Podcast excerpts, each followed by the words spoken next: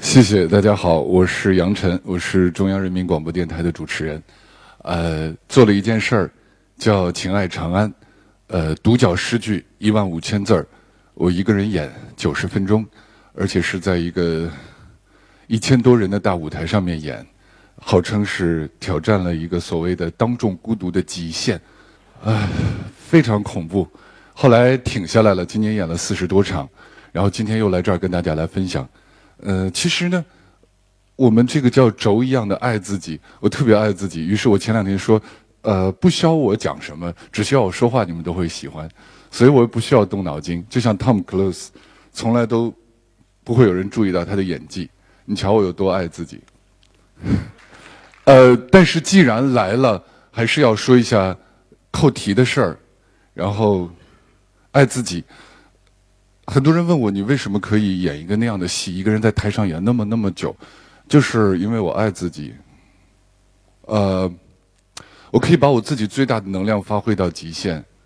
呃，我可以省掉导演，省掉所有所有的，我一个人去演，这样呢也省钱。所以这个演出这么难的一件事儿，它就真的可以走下来，而且我还一直在赚钱。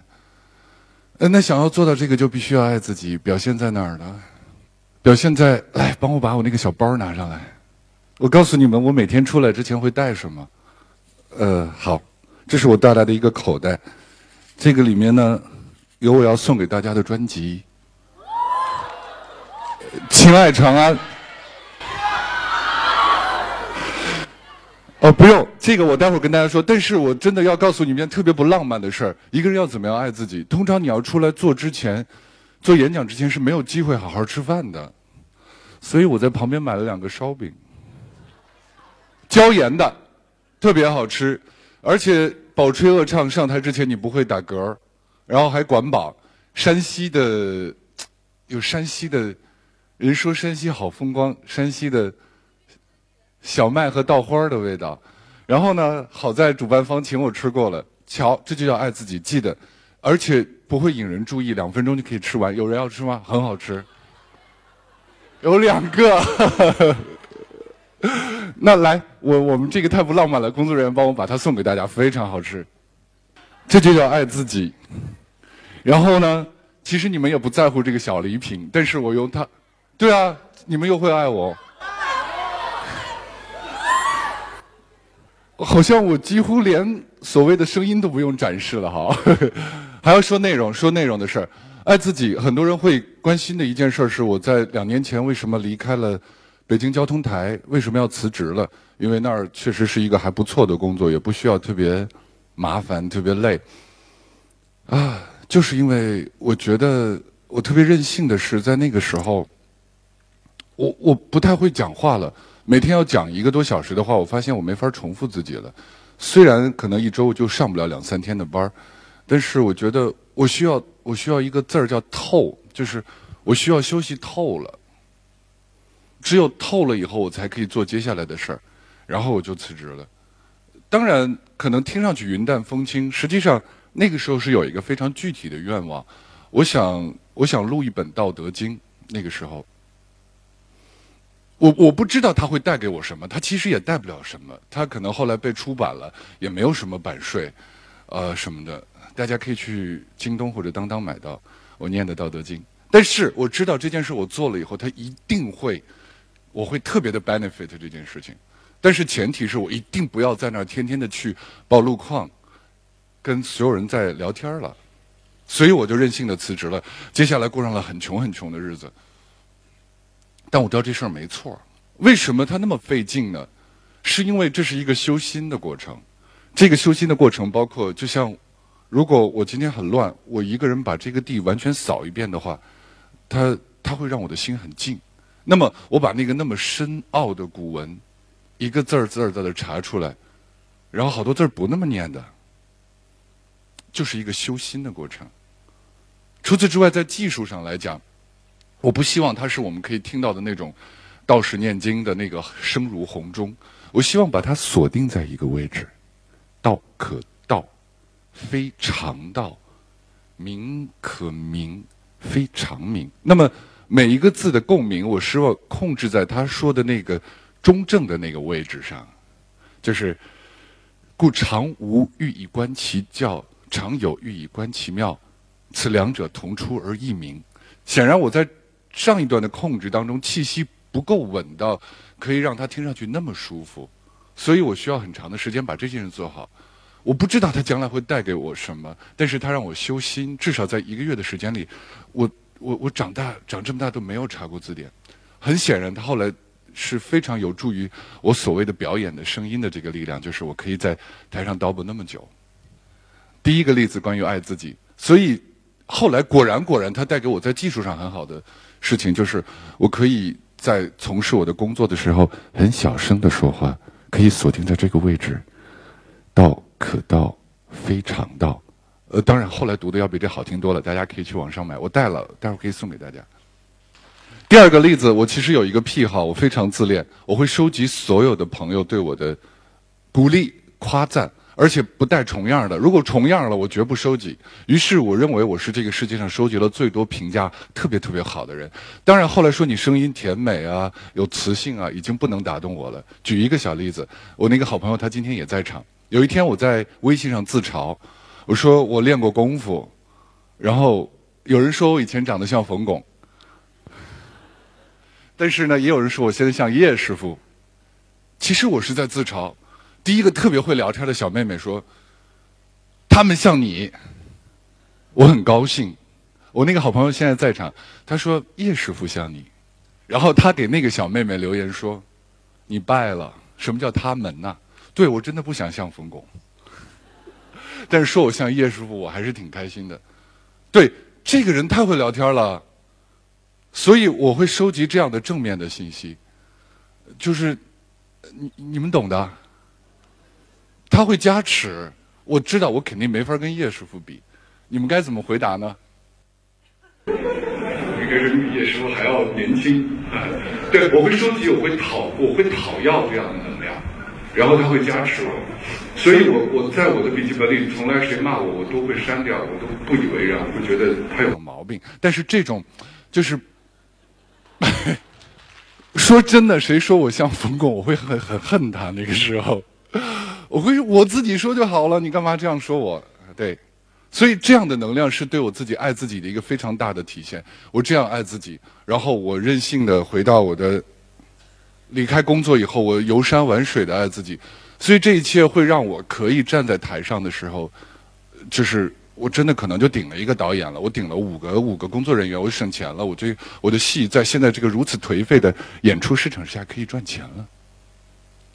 那个戏叫《情爱长安》，我想做它是因为很多词儿特别美，我有时候会觉得一两个字儿可以穿越千年，蛊惑人心，仿似。千军万马，music。我看到的编剧写的第一词是张骞的西域之行。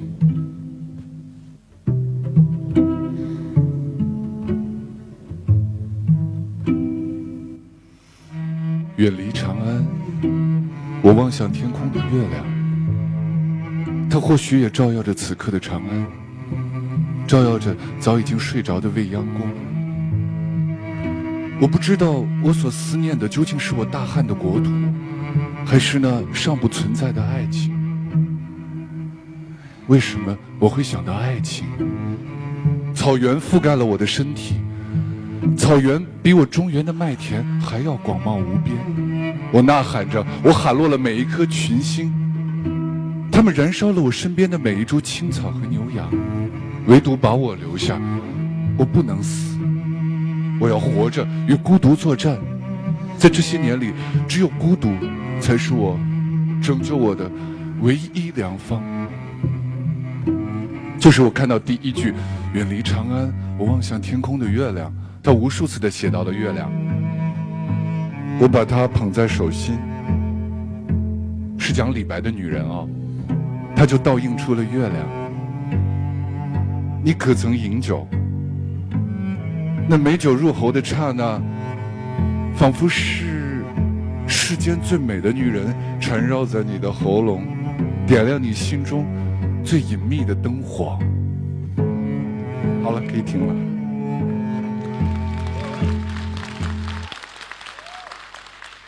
所以我相信这是文字的力量。于是我要号称一个挑战，然后我在我刚才讲的那些事儿，人说我比叶师傅还要帅啊，诸如此类的这个夸赞当中，我积蓄了这样的能量。我希望这个文字可以表达出来。当然，那个通篇的诗很美。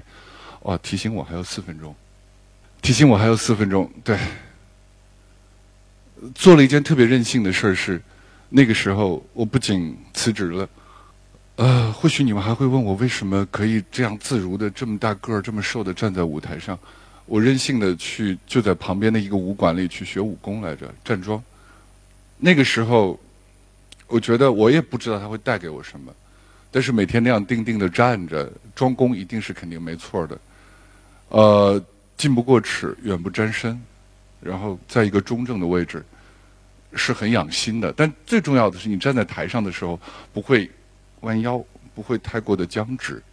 那个时候，其实我正逢事业的黄金期。但我迷恋上这件事情之后，我知道人四十岁以后的命运其实是由二十岁到三十岁决定的。这个时候，我如果投资三年给我的健康，我一定会收获一件事情。所以我是貌似不爱自己，其实我有多爱自己啊？嗯哼，应该是还有三分钟。《情爱长安》有一个特别美的片段。我们再放一下那音乐吧，我最后送给他，送给大家。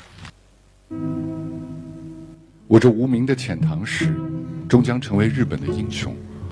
我为日本培养了无数的可用之才，他们每一个人都将为日本的文化添砖加瓦，做出巨大的贡献。可是他们不知道，我这一切的努力都只是因为爱，在我的心中，他。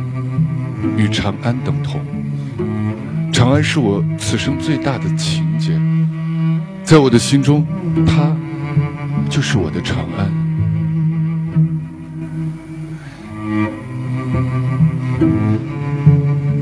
历史不会留下我的任何痕迹，就像春天一过，樱花将随风飘落，化作春泥也好。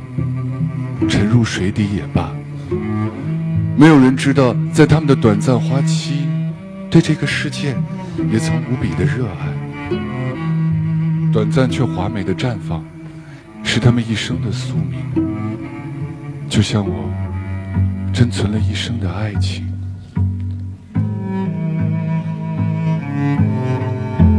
我一辈子未曾说过我爱你，但是我爱你。我深深的爱了你整整一生，从青春爱到了白头，从长安爱到了日本。我将带着对你忠贞的爱去到死亡，终生不负。上天待我不薄，让我这辈子深深的爱过。我挥舞宝剑，在樱花树下纵情起舞，剑锋划过，无数樱花纷纷的飘落。写下他们最终的绝句，每一枚花瓣都是我对你的一份爱。这漫天的樱花雨，就是我写给你的漫天诗歌。我就整夜整夜的喝酒，我就整夜整夜的想你，我对你的思念就化作了。漫天的樱花雨，京都的樱花开了，樱花每开一次，我就醉死一回。